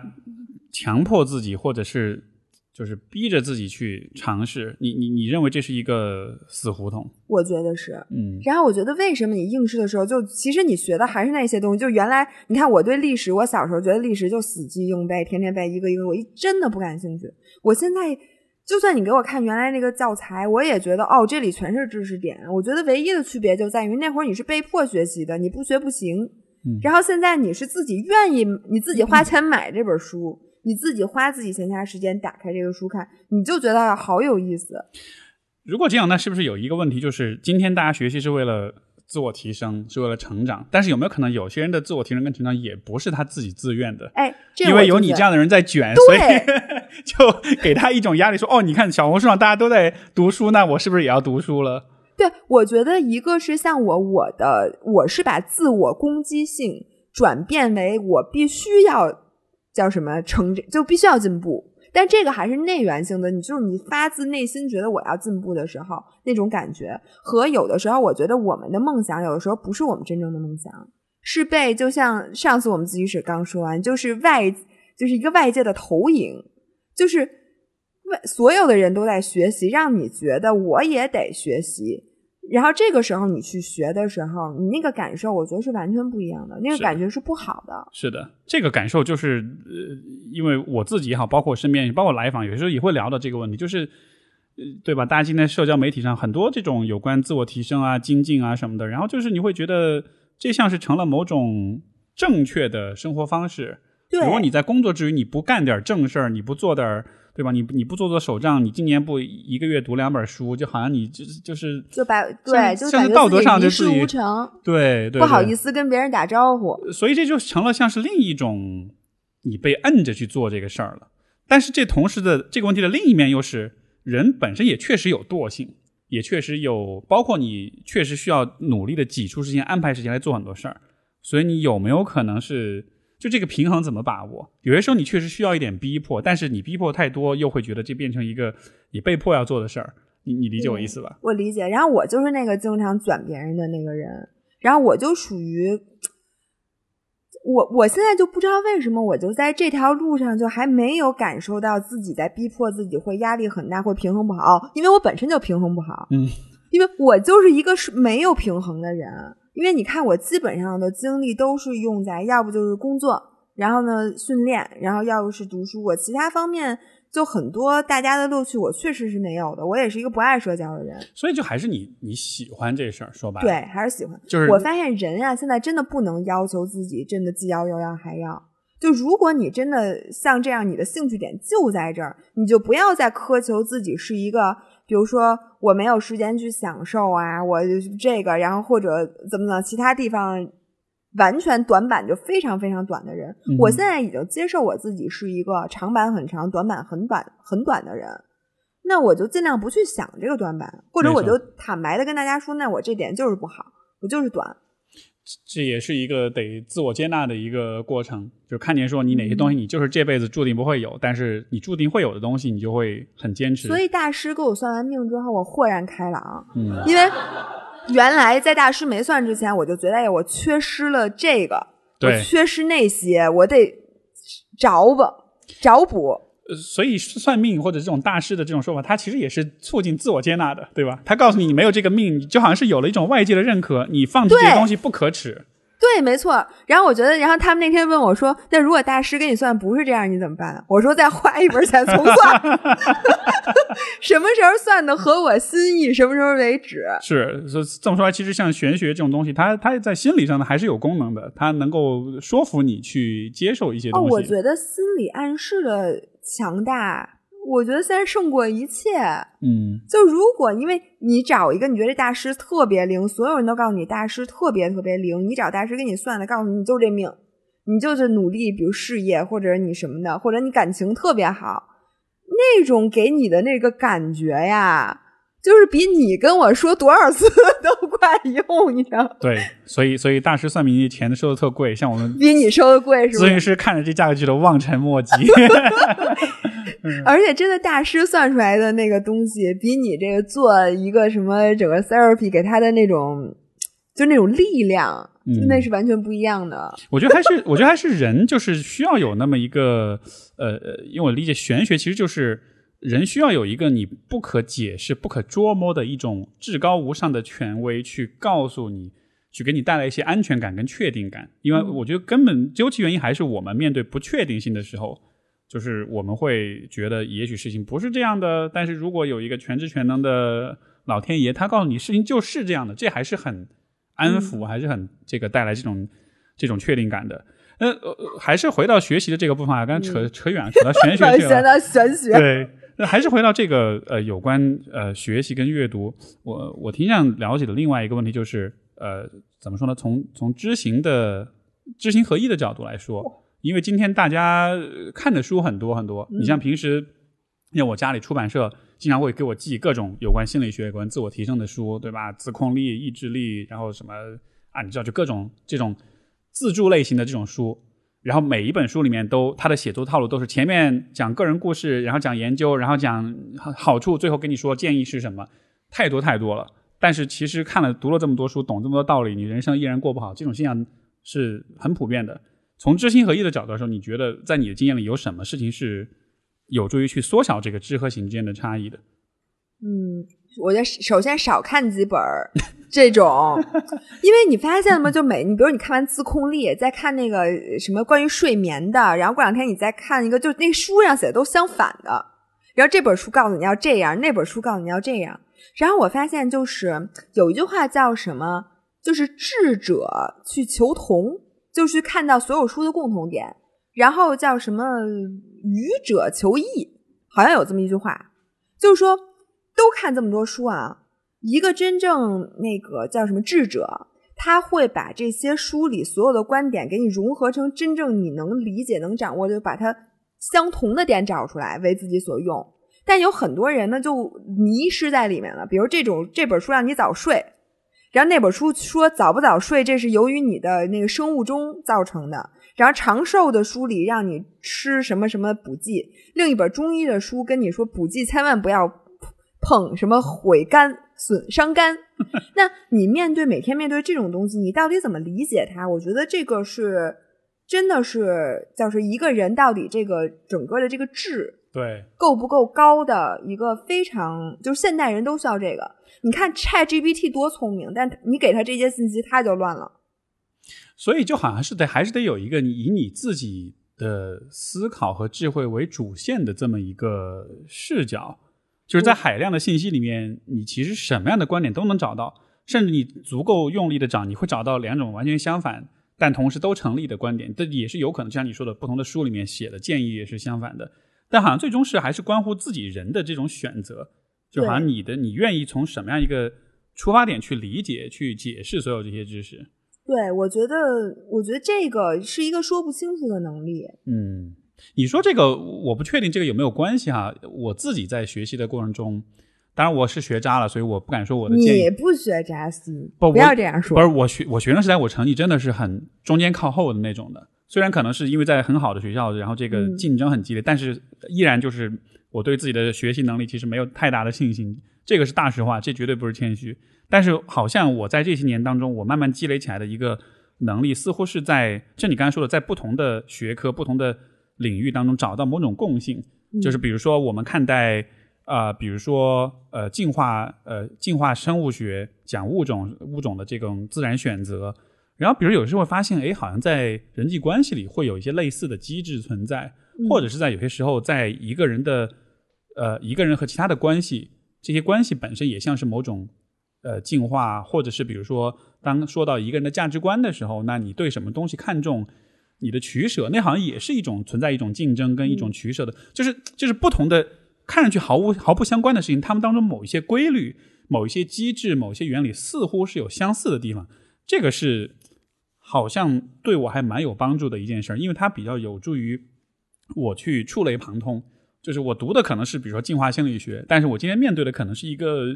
我不知道有关呃生活方式的问题。但是你你你就能从你之前学的知识里面，好像是提炼出某种思路、某种思维。我不确定这么做是不是一定靠谱，但是有些时候它确实能带来一些灵感吧。对我也是觉得，而且你发现你就真的厚积薄发。嗯，就是你积累的，我觉得得到三十多岁。我是原来看书看的真的是书，就是那个书里面就是知识，我看的是知识。现在我看到的更多的是像你说的这些东西。哎，你所以你觉得在比如说二十多、三十多这这时候看书的那个体验跟感觉是是很不一样的？我觉得完全不一样。怎么不一样呢？我觉得二十多岁的时候，你是在完成原始积累。就跟 Chat GPT 最开始是原始学习一样，要喂很多数据进去。对，你在喂数据，后来才是训练模型。我觉得最开始看书就是喂数据，嗯，然后到三十多岁，你当这东西积累到一个地步，那个地步你不到的时候，你。不知道，你到的时候你自然会知道，都不用人告诉你就知道。你现在到了开始训练模型的地步，然后训练模型的后端，因为 ChatGPT 训练的时候也是告诉他你不要去说什么或者什么东西是不对的。我觉得我们现在到了去捡信息的时候。明白，明白。哎，你说这个我觉得挺有趣、挺有意思的，因为我会有的一个体验啊，就像你说的，可能可能二十多岁那个时候你还是在吸收，比如说不同的人的观点，然后但是现在我会有的一个体验，有的时候看书。就是可能我看不了几句话，就我会读书读得很慢很慢，嗯，有的时候哪怕就是一段话，甚至一句话，我会想很多东西，哎，然后就是你会把这个和很多问题联系起来，然后就你就看着这一句话，你就跟那想半天，但结果就是看书看的特别慢，哎，我也是，对，然后有的时候你看书看那个几句话，你就觉得每一句话你都想给写下来，没错。但是有的书呢，你翻到后面你会发现这什么玩意儿，就干脆就直接看过去了。而你会不会觉得到了这个阶段，其实你再看那种就是给你很明确答案的，或者是操作建议的书，你就会觉得很没劲。对对对，因为因为它不能引起你的那种共鸣和联想，它只是一个非常具体的一个操作方案。但这种书就会看着觉得呀，我知道我自己都能写出这种东西来，但它不会引起你的那种对很多事情的一种串联、一种融合。有就。我觉得美国人写的书真的就看前面就行了，后边那都啥玩意儿？一般就是这种自助类书，可能就是前面一到两章是它的最大的卖点，对，是在那儿，然后后面为他的观点基本上从序言开始就是这观点，对，然后看完第一章、第二章，后面基本上都是一些我觉得他们就是为了要把这书弄特别厚。我 我在我在很长时间里面，我都有点，我都以为是我的问题。我以为是我读书没有毅力，一本书看到后面我就不想读了。我后来就越越来越就我我仔细想这会，发现，哎，不对啊，这个就是写的很水啊。对对，有几个特别那个知名的那个美国，尤其是那种 business leisure 的那个作家，就专门写那种书的。什么那个什么那个叫叫什么来着？我忘了。对，反正那几个人写的说，你要看完看完他看第一本，你再看他第二本，你就知道他的套路就是这样的。从此之后，他的书再也不用买了，没错，就电子版看前面就行了。哎，我在这里能跟大家推荐一本书吗？我这两天简直觉得太好看了。没问题。这本书的名字叫《经典中医启蒙》。我跟你说，这本书它不是一本关于中医的书。就我还没看到，甚至还没有看到第一章，我就被这本书深深的吸引了。他把中国就是中国的这个文人的很多这种内核的东西和中医结合起来，而且这本书非常好读，而且我觉得你两个小时就可以读完，确实是。然后让你又对中医，他因为这个人他又在美国待了很久。我看有人拿手机开始搜，这真的特别好。所以，而且我觉得我现在逐渐三十八岁，我的开始从西医的观点转到中医的观点。因为我最近还看了一本书，我在这里真的我开始说抗衰了。等会儿，等会儿，那个你前面你提到《中医启蒙》这本书，你你能举个例子吗？比如说他什么，他表达了什么观点，或者什么样的一些内容会让你印象非常深刻？嗯。我这个呀，我在我们自习室里肯定会再再讲一期。好，然后呢，欢迎大家去收听。对，然后他说的在前言里面就说了一个东西，让我特别就是打到我。他就说，很多时候就中医讲的是精气神，有很多这种精气神和人的 spirit 的东西，说我们现代人是缺失的。比如说啊，现在两只猫它见面儿。对方看对方一眼，甚至都不用看，就闻一下味儿，就是离很老远，你就知道对方这个猫跟我能不能合得来。嗯，我们俩能不能一起玩儿，还是说我们俩就赶紧，我们俩会打架，你一下就知道。但是现代人，比如说咱们俩交往，你还要看个书学习我花语，比如说我要送这个女生什么样的玫瑰花儿，然后我第一次约会的时候，我能干什么，不能干什么。那哪些 science 证明他喜欢我？哪些 science 证明他不喜欢我？我发微信的时候应该注意哪些话？或者我们俩要注意一些礼仪？就有很太多这些东西会让你丧失你的感觉。嗯，但是在中医里，感觉是最重要的。有很多时候我们太注重于外界，我我我要干什么？我要做什么样的事情？但是而忽视了在此地我们真正的这个感觉，我们才是整个这个感觉的中心。明白。所以有的时候你要往回收一收，去感受你自己的那个精气神或者那个磁场。嗯，你你说这个我就会联想到，比如说卡尼曼的那个快与思考快与慢什么的，就好像是直觉和那个慢热思维冷思维，呃，什么系统一和系统二，就好像是你的用的是那个如果很理性的，你大脑皮层在做决策做判断，那就很很慢，而且那其实会。很多事其实是不可靠的，对，而且所以他不说大事要靠直觉，小事可以靠那个思叫叫什么那种理性思维，大事要靠直觉。就是中医其实是很强调就是直觉的这一块。嗯，所以这么说，中医还挺挺跟心理学的那个。因为我看了有一本，就是最近在看一本书，它叫那个叫什么《超越百岁》，就 Outlive，就那个有一个非常著名的叫 Doctor Peter Attia，Peter Attia，就就他他火的不行，最近。然后就是他那里面，其实到最后他就说，现在医学已经从二点零时代进入到三点零时代。三点零的时代就是，比如说你现在去查那个什么血糖，如果你血糖处于那种高和不高的过程中，那大夫就告诉你现在没事儿，你这不不算高，你就稍微超高一点点，他不管，对吧？把你放回家。但是其实你血糖高一点点，已经在像通往糖尿病那条路上。但是你必须要得了糖尿病，人家才给你治，而且人家给你治的是糖尿病，而不是给你不是让你更健康。但是其实中医的思路一直都是治胃病，然后都是让你以健康为目的，而不是说你得什么，而不是治疗疾病。对，就它不是让你去呃没有症状，对，它不是以减轻或移除症状作为目标的，它可能更多是你整体的 well being，你整体的这个健康对作为终极的目的。对，嗯所以我觉得就是你看，就一本纯西西方人写的东西和一个中医的启蒙，你最后发现就是非常奇妙的连接是和组是合。而你说这个在在心理心心理学里面其实也是一样的，在过去它是作为一个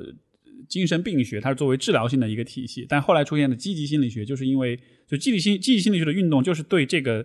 现实做出了一种挑战，一种反应，就是为什么我们只追求人不要有症状就好了？嗯，为什么我除了症状 symptom free 以外，我怎么能够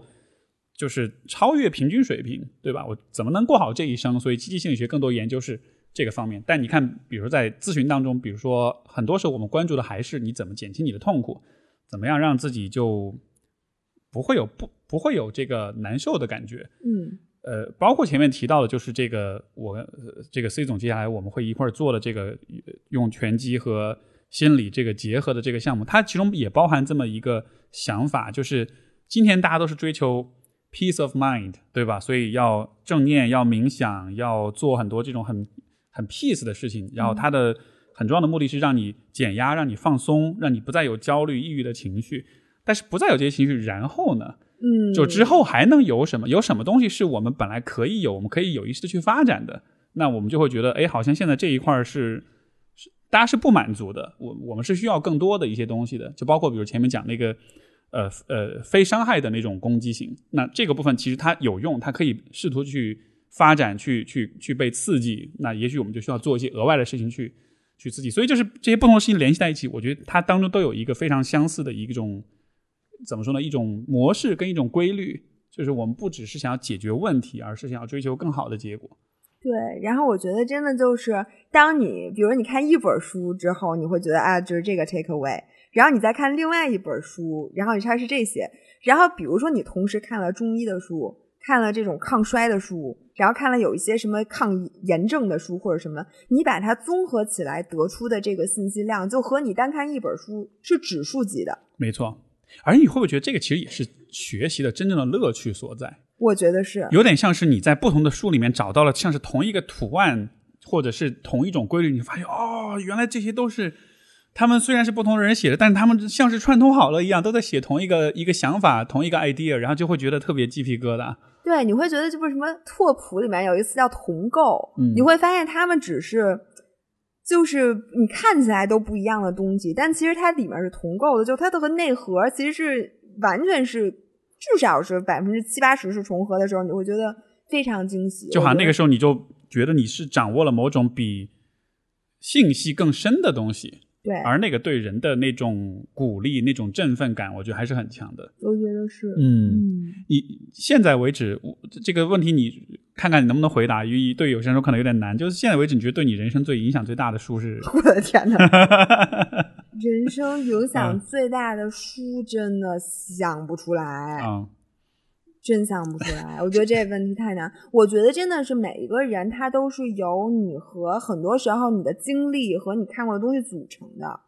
所以我觉得那已经变成了我的一部分了，嗯，就所以真的很难讲。就是没有哪一本具体的书是有那种定义性的那种作用，它更多是你不同的地方抓取很多碎片拼到一块儿的感觉。我觉得甚至你觉得自己像橡皮泥，嗯，就是你在不停的被捏，不停的被捏。然后我现在是这个形态，我没准过两年咱们再做的时候，又变成了完全另外一个形态。但是橡皮泥还是一块儿，嗯，只是呢，你就是不停的改变，你也没有哪个更好，哪个更坏。但是我还挺享受自己是一块软的橡皮泥，一直在被捏的这个过程。就我想看看我自己还能变成什么样。明白。你的 T 恤上也是有各种女性的这个，有科学家，有有有艺术家，然后有演员，各种各样的角色哈。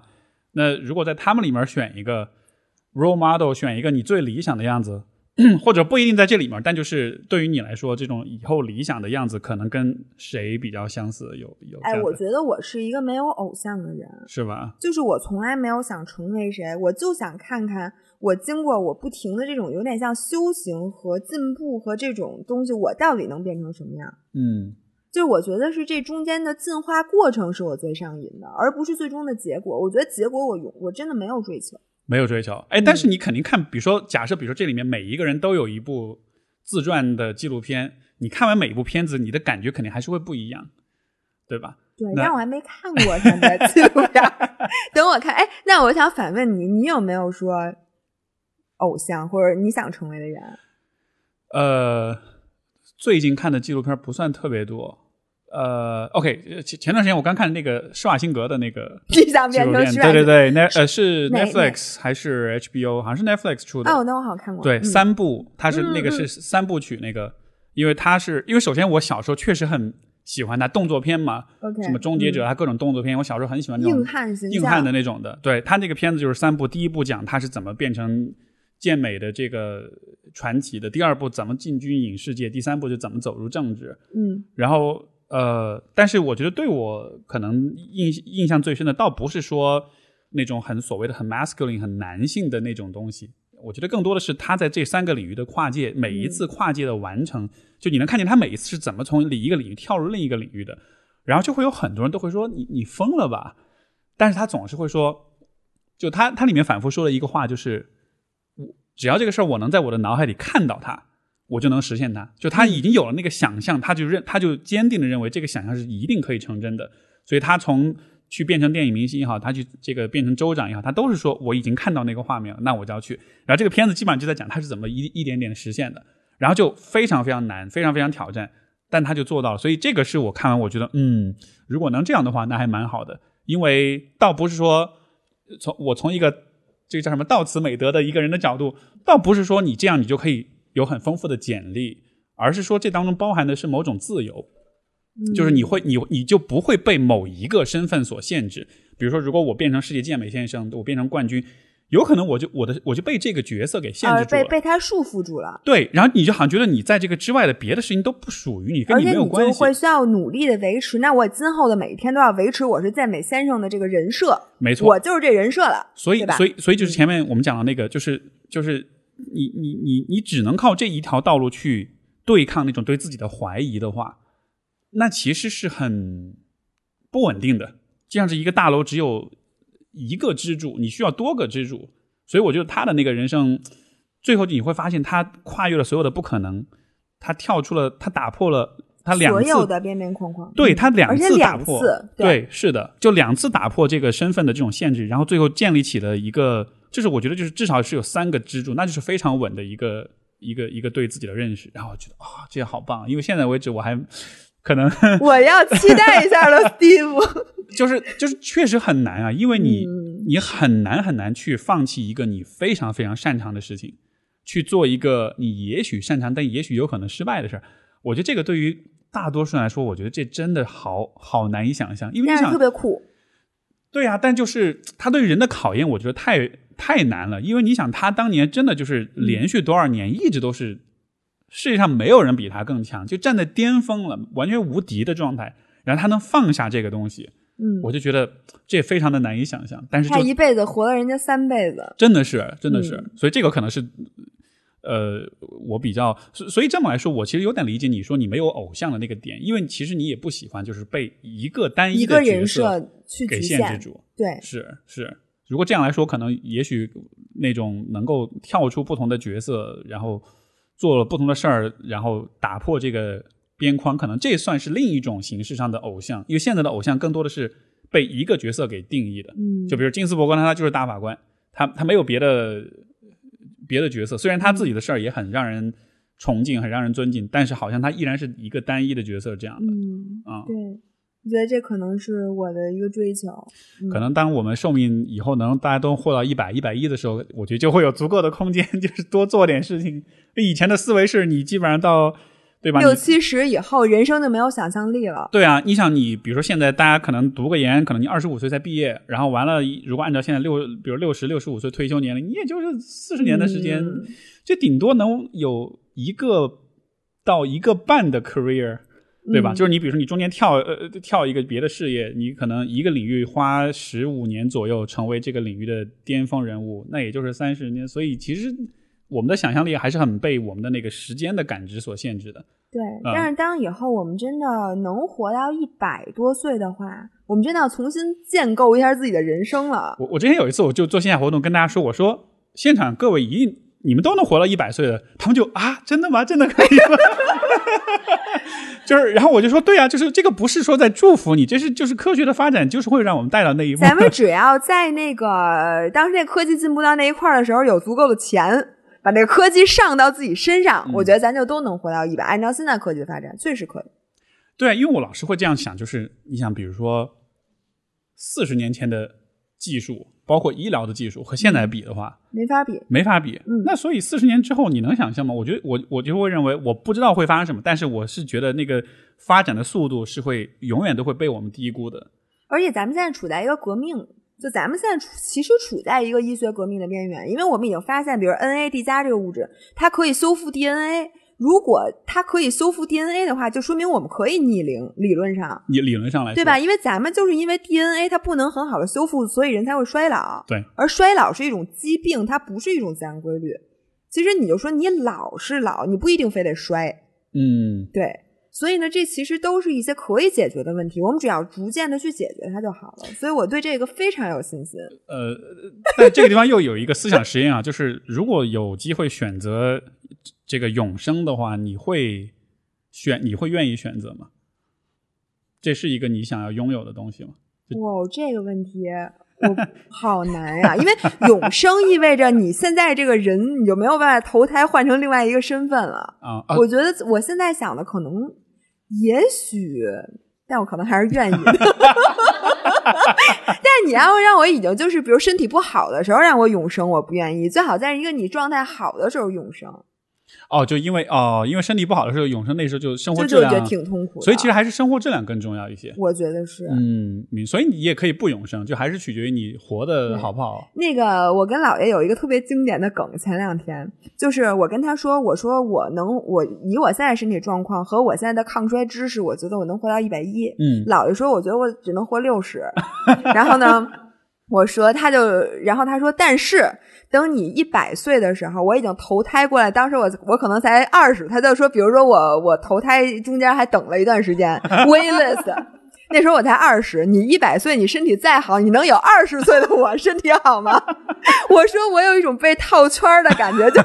在操场上跑步被人套了一圈。是是是是，这最后就追上你了。对，嗯所以我就觉得有点搞笑，就是两种想法都挺好，就是你永生或者你不永生，然后再重新投一遍胎，变成一个更年轻版本的人，我觉得感觉都挺好的。嗯，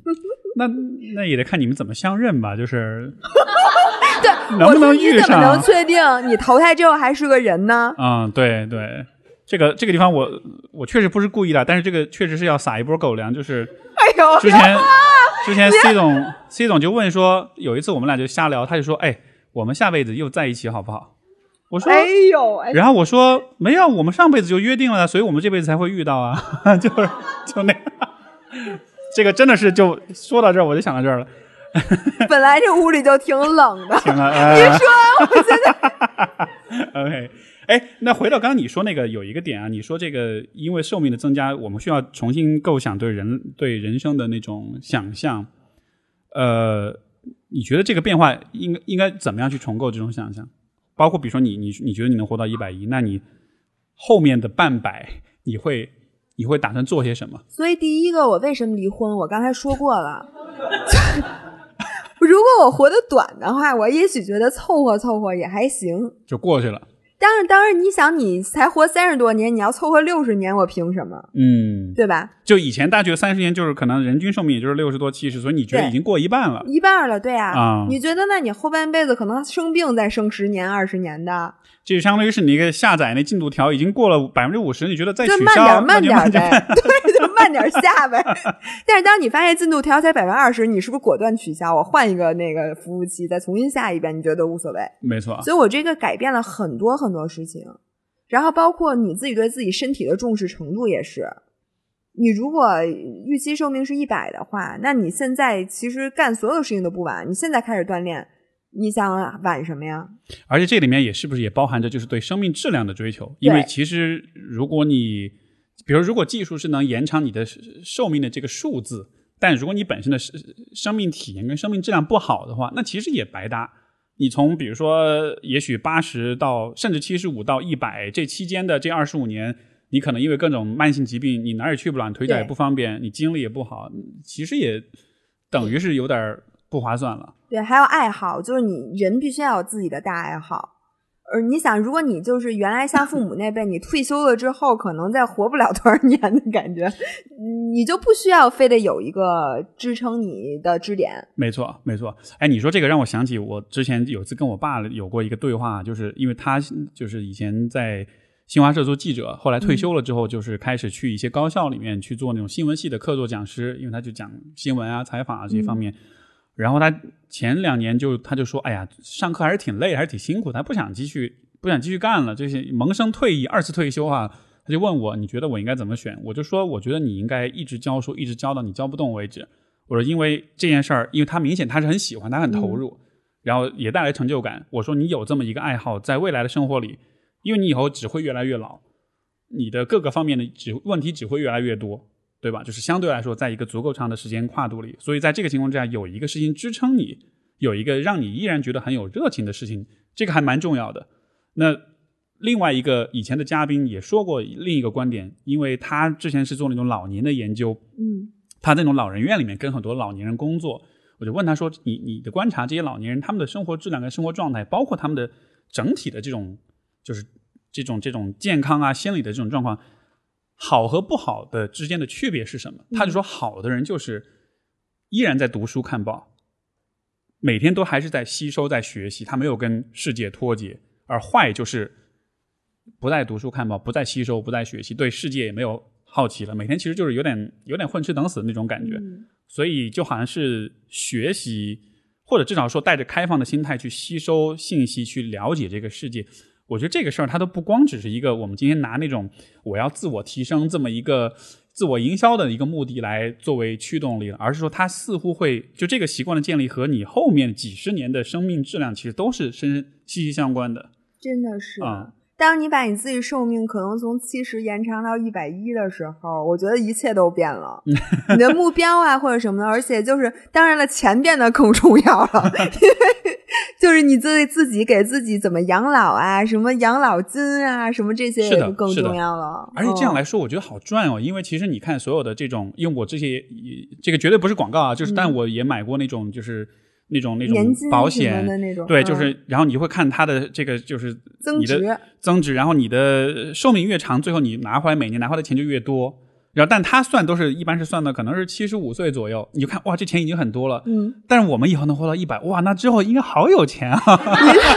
哎，你知道吗？前两天我的朋友张林给我介绍了一份保险，那个保险前面的我就不说了。他说，如果你能活到一百岁，你会得到三百二十万美金。我当时就说，把保险那人的名片发给我。对，我就为这三百二十万美金，我跟你说，这个这个这个确实，说实话，这个确实是一个我觉得值得考虑的问题，对吧？就是因为你说我们因为寿命的增加，我们对于生活的想象变了。我觉得在财务方面也是一样的。以前我们会觉得那种。滚雪球式的方法好像觉得太漫长，觉得未来还那么遥远。但是现在你会发现，哦，OK，你如果考虑八十到一百一十岁的话，那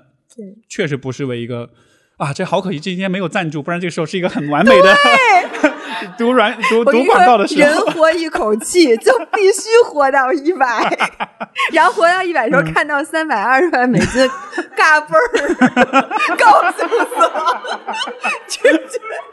是，而且他那天说一句特别巧的，因为我们俩那个给我推荐三百二十万美金那保险的那个人，他们俩有孩子，说当你告诉孩子。你爸妈如果活到一百，能有一人三百二十万美金的时候，那孩子会特别孝顺。嗯，没，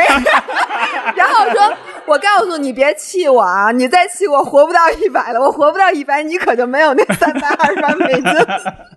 因为你想，你到一百的时候，你可能也很难花出去这么多钱，是都是给孩子的，嗯，所以就会有非常孝顺的孩子。挺有意思的。哎，我我觉得今天最后这个话题虽然听着有点好笑，但是它确实解锁了一个新的对财务规划的一个理解，就是寿命的这个方面。因为好像我们对于这方面的收益，更多还是希望是，比如未来五年、十年要跑赢通胀，但是没有考虑过在后面的那个多出来的那一部分的生活，对吧？是怎么样去考虑